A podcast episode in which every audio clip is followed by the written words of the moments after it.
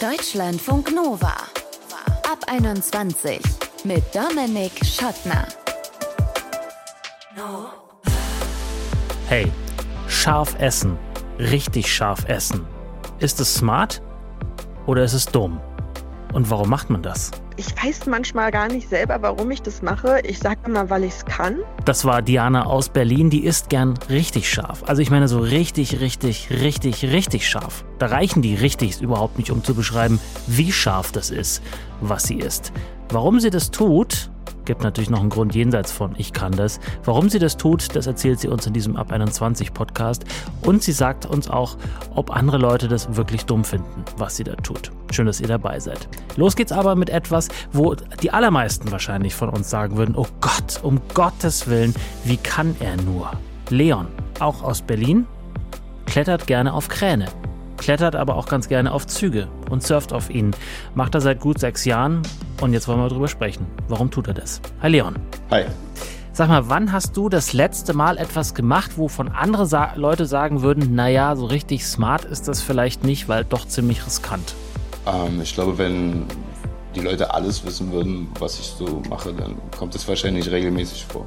Wie oft machst du dann sowas nicht Smartes ähm, aus anderer Sicht? Ähm, also ich mache gerne viel beim Reisen. Also ich bin europaweit eigentlich mit Leuten connected und bin oft auch in Paris, Warschau, war früher sehr oft in Kiew gewesen. Mhm. Und wenn ich reise, ist die Motivation natürlich immer höher, irgendwie, dass man ein bisschen Action macht und irgendwie Aktionen bringt.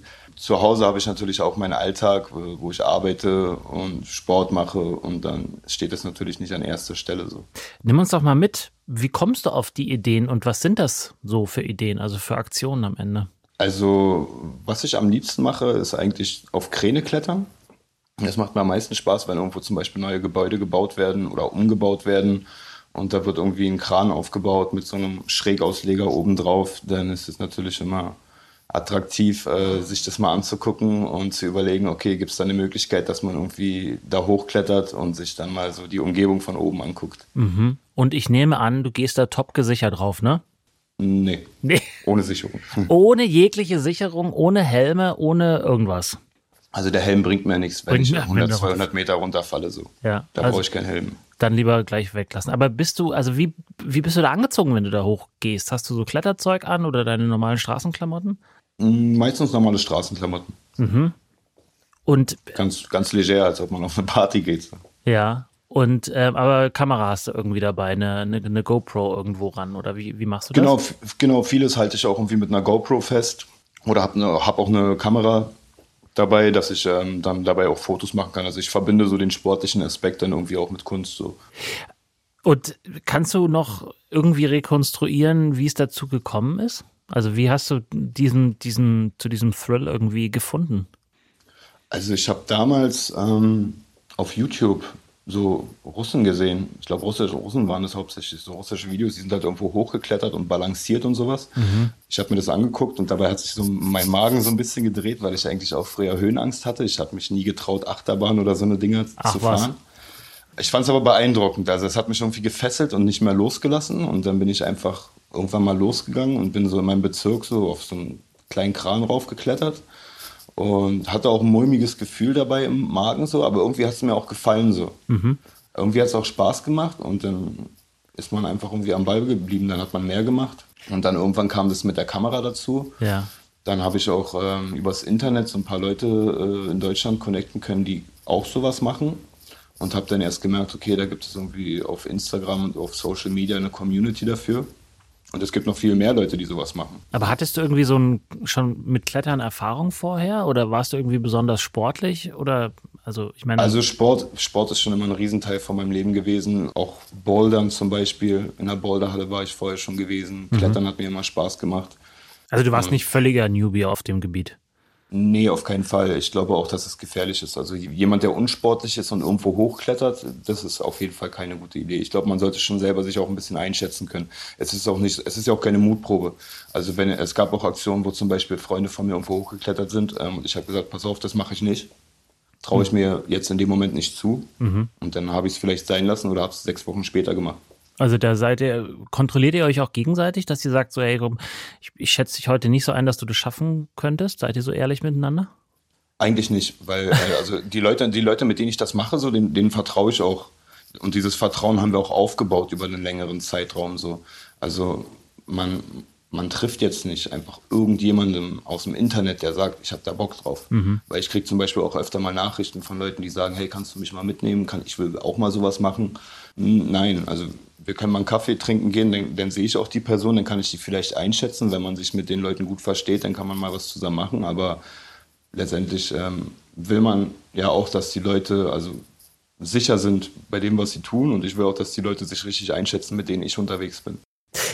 Und nochmal die Frage, wie, wie kommst du darauf? Also ist es einfach immer, du brauchst immer neue Ziele, höhere Kräne, äh, top gesicherte Kräne, wo auch ein bisschen der Thrill darin besteht, vielleicht überhaupt die Security zu überwinden? Oder wie, wie findest du deine, deine Ziele? Also also umso höher, umso besser, mhm. umso weiter weg, umso interessanter, umso spannender. Also wenn es jetzt nicht irgendwie zu Hause um die Ecke ein 30 Meter Kran ist, so, sondern wenn man wirklich dafür den Kontinent vielleicht verlassen muss, weil man jetzt irgendwie in New York oder so, wenn man weiß, dass es da eine Baustelle gibt, ähm, dann ist es natürlich, äh, turnt endlich schon an, dass man sich das dann vornimmt. Mhm und dann auch durchzieht. So. Mhm. Und jetzt hast du eingangs schon erwähnt, du bist mit anderen Leuten connected, ihr seid so eine so eine Community, da tauscht man sich dann auch aus, wo es neue tolle Baustellen gibt und wie man da am besten hinkommt und rankommt?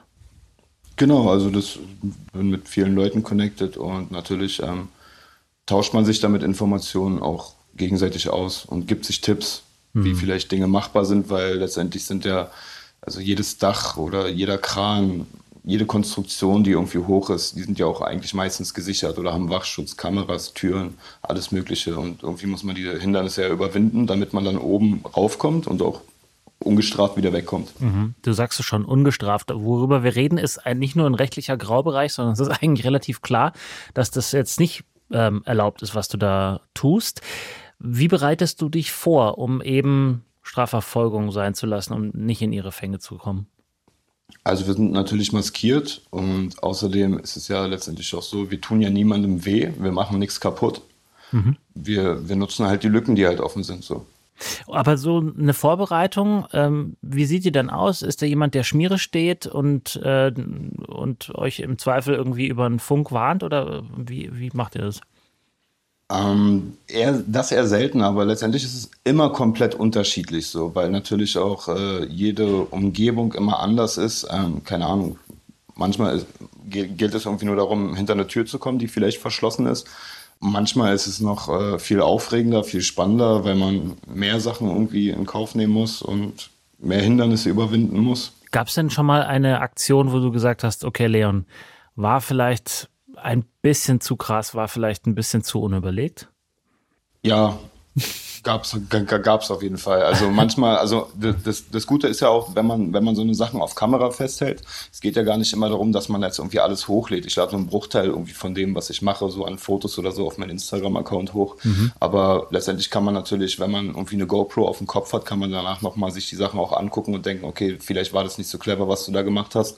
Da hätte dies oder das passieren können und dann lernt man natürlich auch daraus. Du machst so Videostudium, so wie so Profifußballer auch, oder wie, dass du gucken kannst, wie, wie habe ich da den, den Schritt gesetzt auf dem Kran, oder? Zum Beispiel, ja. Ähm, oder auch am Ende ist es natürlich, kann man sich dadurch immer wieder so, so ein Flashback holen. Also wenn ich ich habe zum Beispiel bestimmt über die ganzen Jahre schon einige Sachen vergessen.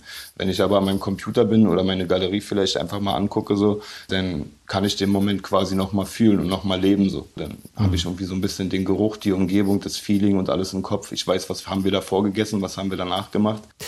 Zum Schluss, Leon, äh, muss ich noch die unvermeidliche Frage nach deinem Umfeld stellen, weil jetzt hast du gesagt, äh, die Leute, mit denen du das machst, die kannst du schon einschätzen. Kann dich denn deine Familie oder dein Umfeld eben einschätzen und sagen, okay, das, was er tut, der weiß, was er tut und deswegen vertrauen wir ihm oder versuchen sie dich davon abzuhalten? Also anfangs war es so, da hat man schon viel Gegenwind bekommen. So. Da hieß es, ja, das ist doch irgendwie lebensmüde und das ist doch Wahnsinn, das ist Quatsch und das alles nur für ein Foto. Ähm, ich habe mich dann natürlich viel mit meinem engeren Umfeld unterhalten, mit meiner Familie, mit Freunden. Ich habe denen erklärt, dass es eigentlich gar nicht wirklich darum geht, am Ende dieses eine Foto hochzuladen, so, sondern da steckt viel mehr dahinter. Man hat erstmal ein Abenteuer, man lernt Leute kennen. Also das Abenteuer besteht darin, erstmal überhaupt zu diesem Ort zu kommen, wo man dieses Foto dann schießt oder das Video dreht. Reisen ist ein großer Teil davon, somit auch Sprachen lernen. Ähm, das sind alles Sachen, die mein Leben einfach bereichern. Und ich glaube, dass die meisten Leute das dann auch mit der Zeit verstanden haben und mir dann auch mehr Vertrauen entgegengebracht haben. So. Weil, weil es halt, wie gesagt, nicht das ist, wonach es vielleicht am Anfang so scheint, dass es irgendwie nur darum geht, irgendwie das möglichst gefährlichste Foto oder so ins Internet zu stellen. Sagt Leon. Seit ungefähr sechs Jahren surft er auf Zügen, klettert auf Gebäude, klettert auf Kräne, filmt sich dabei und stellt es, wie wir gehört haben, davon aber nur einen Bruchteil ins Netz. Deutschlandfunk Nova. 11 Millionen Scoville. Das ist scharf. Das ist sehr scharf. Sehr, sehr, sehr, sehr, sehr, sehr, sehr, sehr scharf. So viele sehr, sehr, sehr kann ich überhaupt nicht sagen, so scharf ist das. Zum Vergleich Tabasco, was ja auch schon eine relativ scharfe Soße ist, hat so 3000 Scoville. Scoville ist die Maßeinheit für scharfes Essen, kommen wir gleich noch genauer dazu. 11 Millionen könnt ihr euch also vorstellen, da würden die meisten von uns dankend ablehnen. Nicht so Diana aus Berlin, für diesen 3000 Scoville ein laues Lüftchen, aber die erwähnten 11 Millionen, die waren ihr persönlicher Schärferekord. Aufgestellt in der Imbissbude in Berlin. Wie es dazu kam, kann sie uns jetzt erklären. Hi Diana. Hallo. Ein Freund wollte mal einen Krankenwagen rufen, als du was besonders Scharfes gerufen hattest. Hat er da übertrieben? Ähm, nein, also er hat tatsächlich nicht übertrieben. Es war in meiner Trainingszeit, äh, wo es morgens, mittags und abends nur scharfes Essen gibt. Man steigert sich über den Tag und äh, ich glaube, wenn man dann seine Freundin auf der Couch mit krämpfenden Händen und äh, Schmerzen und Schwitzen liegen sieht, dann ähm, ja, fällt einem, glaube ich, nichts anderes mehr ein, außer einen Krankenwagen zu rufen. Und hat er dann Was auch gemacht? wir aber Nee, also ich habe gesagt, dass ich das nicht möchte, weil es bringt einfach nichts, habe ich gesagt. Was sollen sie jetzt machen, außer mir ein Schmerzmittel geben? Und ich weiß nicht, ob es für Magenauspumpen vielleicht nicht sogar schon zu spät gewesen wäre. Und habe gesagt, dass, da muss ich jetzt einfach durch, das muss ich jetzt aushalten, bis es vorbei ist. Warum machst du das denn? Ich würde es fast mit einem Hochleistungssport vergleichen. Es ist anstrengend, es tut weh, aber man schüttet danach unglaublich viele Endorphine aus, die einen glücklich machen. Und tatsächlich kann Schärfe auch zu einer Sucht machen. Also ich habe wirklich eine Phase gehabt, wo ich nicht ohne Schärfe über den Tag weggekommen, weil ich einfach dieses Verlangen nach diesem Gefühl hatte, was man dabei und auch danach hat.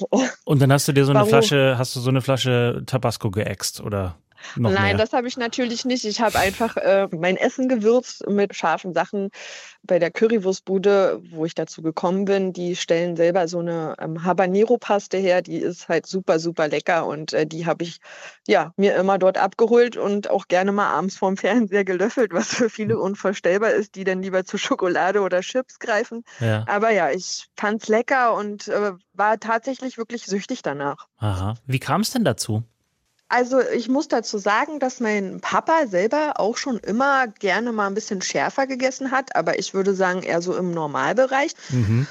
Ja, irgendwie haben wir vor, ich glaube, zehn Jahren habe ich mit meinem damaligen Freund mal darüber gesprochen und wir hatten auch, glaube ich, was im Fernsehen gesehen und erzählte mir dann, dass in Wedding gibt es so eine Curry-Imbissbude, die ihre Currywurst auch mit verschiedenen Schärfegraden verkaufen.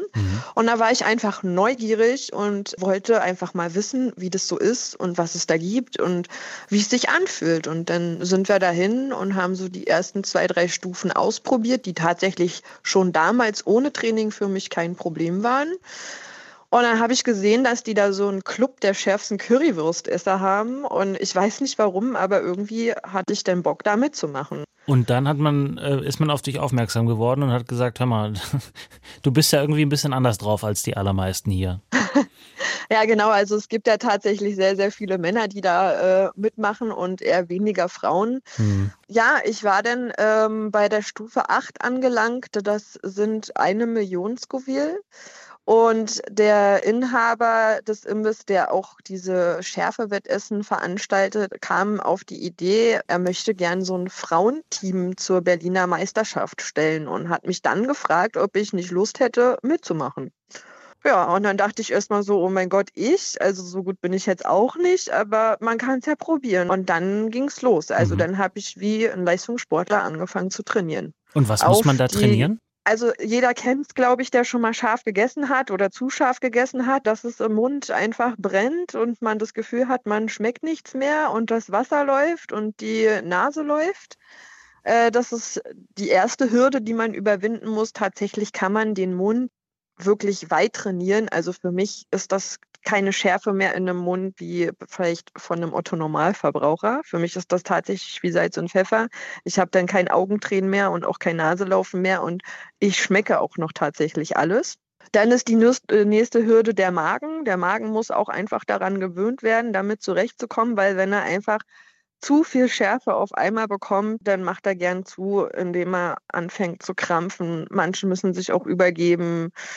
Dann kommt der letzte Punkt, das ist der Kreislauf. Der mhm. Kreislauf sagt auch irgendwann, wenn es ihm zu viel ist, bis hier und nicht weiter. Und dann gibt es auch den einen oder anderen, der dann einfach mal umkippt. Mhm. Ist dir auch schon mal passiert? Und, nee, umgekippt bin ich tatsächlich noch nicht. Aber der Magen hat schon ähm, rebelliert? Oh ja, mein Magen hat sehr, sehr, sehr häufig rebelliert. Also ich habe wirklich mit ganz, ganz schlimmen Krämpfen in meiner Trainingsphase auf der Couch gelegen und ja, habe versucht, die Schmerzen zu ertragen. So, und was machst du dann da in dem Moment? Denkst du dann da so, boah, ey, Diana, was für eine behämmerte Idee, dir wieder so viel Zeug reinzuballern? Oder sagst du, nee, jetzt erst recht, jetzt ein Liter Milch rein oder was auch immer und dann weiter? Ja, also die ersten Male, wo sowas passiert, äh, bricht man natürlich in Panik aus und sagt, hätte ich mal lieber nicht oder hätte ich mal lieber nicht so doll. Mhm. Irgendwann gewöhnt man sich daran und weiß, wie das Ganze abläuft, wie lange das dauert und was man tun kann. Also dass man zum Beispiel, wenn man schon das Gefühl hat, es fängt an zu brennen und da könnte jetzt ein Krampf kommen, habe ich gerne mal zu, klingt jetzt komisch, aber zum Nutella-Glas oder zu Mayo gegriffen, weil ähm, dieses Fett das im Magen wieder neutralisiert. Lass uns einmal ganz kurz teilhaben an deinem Rekordversuch mit den 11 Millionen Scoville, wo ich ehrlicherweise in der Vorbereitung, als ich so diverse Werte gelesen hatte, dachte, das kann überhaupt nicht sein. Da hat, da hat sich irgendjemand verschrieben, aber es stimmt tatsächlich. Erzähl mal. Ja, genau. Also ähm, offiziell gibt es ja bei dem Imbiss Stufe 1 bis 10. 10 ist 7,7 Millionen. Und wenn wir aber in die Wettkämpfe reingehen, dann haben wir manchmal so harte Burschen dabei. Ich zähle mich persönlich nicht dazu, die einfach nicht K.O. gehen. Und irgendwann muss man ja mal an den Punkt kommen, wo einer der Sieger ist. Und dann wird zu guter Letzt eben zu der 11 Millionen Soße gegriffen, die eigentlich ja hinter verschlossenen Türen steht und auch wirklich nur zu so einem Wettkampf rausgeholt wird. Dafür müssen die Leute natürlich auch unterschreiben, dass wenn denen was passiert, dass sie nicht den Imbiss dafür in die Verantwortung ziehen können. Und ja, bei einem Wettkampf, wo ich tatsächlich auch mal nur Zuschauer war, wollte ich einfach mal wissen, wie denn so eine 11 Millionen ist, wie schlimm das denn ist, mhm. nach einer 7,7 Millionen und habe die probiert. Und dann? Und die hat mich tatsächlich wirklich umgehauen. Also 7,7 Millionen ist schon wirklich hart. Da hatte ich auch schon zu tun. Und die 11 Millionen, ich habe wirklich nur einen Klecks probiert. Ähm, ja, ich weiß gar nicht, wie ich das beschreiben soll. Also es hat sich wirklich über meinen Rücken, über meinen Nacken, in meinen Kopf wie so eine Art Taubheitsgefühl gezogen und alles hat gekribbelt an meinen Körper und mir ist auch ein bisschen schwindlig geworden. Ich bin zum Glück nicht umgefallen, weil es war wahrscheinlich nicht so viel, dass es äh, zu einem Kreislaufzusammenbruch führen konnte, aber ich hatte schon ganz schön zu tun. Jetzt ausgehend von dieser Erzählung, kannst du verstehen, dass Leute das für eine dumme Idee halten, sowas zu tun? Auf jeden Fall kann ich das verstehen, ja, natürlich, ja. Klar. Und was entgegnest du den Menschen dann? Ja, ich weiß manchmal gar nicht selber, warum ich das mache. Ich sage immer, weil ich es kann. Und weil es mir danach einfach immer wieder diese Endorphine, glaube ich, bringt. Mhm ich weiß nicht, vielleicht kann man das vergleichen wie mit jemandem, der Höhenangst hat, aber trotzdem in eine Achterbahn steigt und äh, nach oben fährt und am Ende dieses positive Gefühl, es geschafft zu haben. Hast du dir Grenzen gesetzt? Nö. Nur, was ich tatsächlich mache, ich höre auf meinen Körper. Auch in einem Wettkampf gucke ich halt, wie geht es mir, wie fühle ich mich, wie fühlt sich mein Kreislauf an, was sagt mein Magen, was sagt mein Körper. Und wenn ich das Gefühl habe, dass es jetzt zu extrem wird, dann sage ich auch für mich selber, dass ich dann aussteige und nicht noch über diese Grenze hinausgehe, dass es mir wirklich danach sehr schlecht geht. Und was gibt es heute noch zu essen? Heute tatsächlich nichts Scharfes. Gibt's das auch?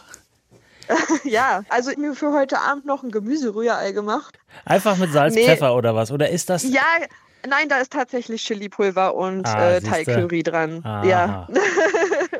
Also dann Aber doch. es ist halt nicht äh, die Extreme, wie ich es äh, früher gemacht habe. Sagt Diana, die an Schärfe-Esswettbewerben teilnimmt. 11 Millionen Scoville sind ihr persönlicher Rekord. Das ist so scharf, das kann man überhaupt nicht beschreiben. Das müsste man theoretisch selber probieren, aber ich glaube, die meisten von uns werden das nicht. Danke, Diana. Sehr gerne. Also, ich könnte ja wieder dieses Scharfe, noch dieses Hohe, dummes Zeug machen, okay, aber nichts von den beiden Sachen. Und dann haben wir noch eine WhatsApp-Nachricht bekommen von Luisa. Die war mit dem Rucksack unterwegs in Indonesien.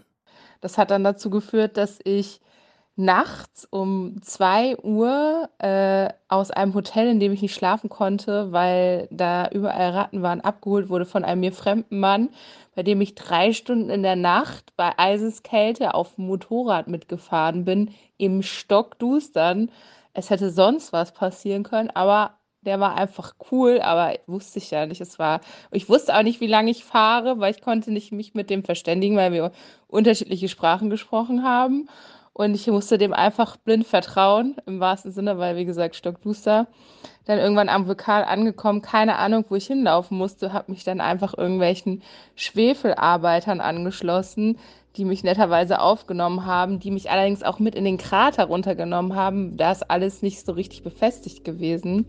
Ja, und da habe ich irgendwann nicht mehr so richtig gut Luft gekriegt vom Schwefelgeruch, aber netterweise haben die mir dann auch noch irgendwie gezeigt, mit Händen und Füßen, wie man da wieder hochsteigt mit einem nassen Handtuch vor dem Mund. Und ja, habe mich dann äh, irgendwie mit denen angefreundet und bin heil aus der Sache rausgekommen. Es war der beste Tag irgendwie auf dieser Reise und gleichzeitig natürlich auch der dümmste und schwierigste. Und ich weiß nicht, ob ich es empfehlen sollte, aber ähm, es war auf jeden Fall eine waghalsig verrückte Aktion. So, und wenn ihr jetzt auch eine ähnlich bescheuerte Geschichte habt wie Luisa, die aber am Ende vielleicht so ein bisschen geil und erzählenswert war, schickt sie uns. Mail at deutschlandfunknova.de oder macht's wie Luisa, schickt uns eine Sprachi eine Sprachnachricht bei WhatsApp 0160 9136 0852. Am Ende landet ihr in diesem Podcast. Ich bin Dominik Schottner, danke fürs Zuhören. Bleibt gesund und geschmeidig. Ciao. Deutschlandfunk Nova ab 21. Immer Montag bis Freitag auf deutschlandfunknova.de und überall, wo es Podcasts gibt. Deutschlandfunk Nova ab 21.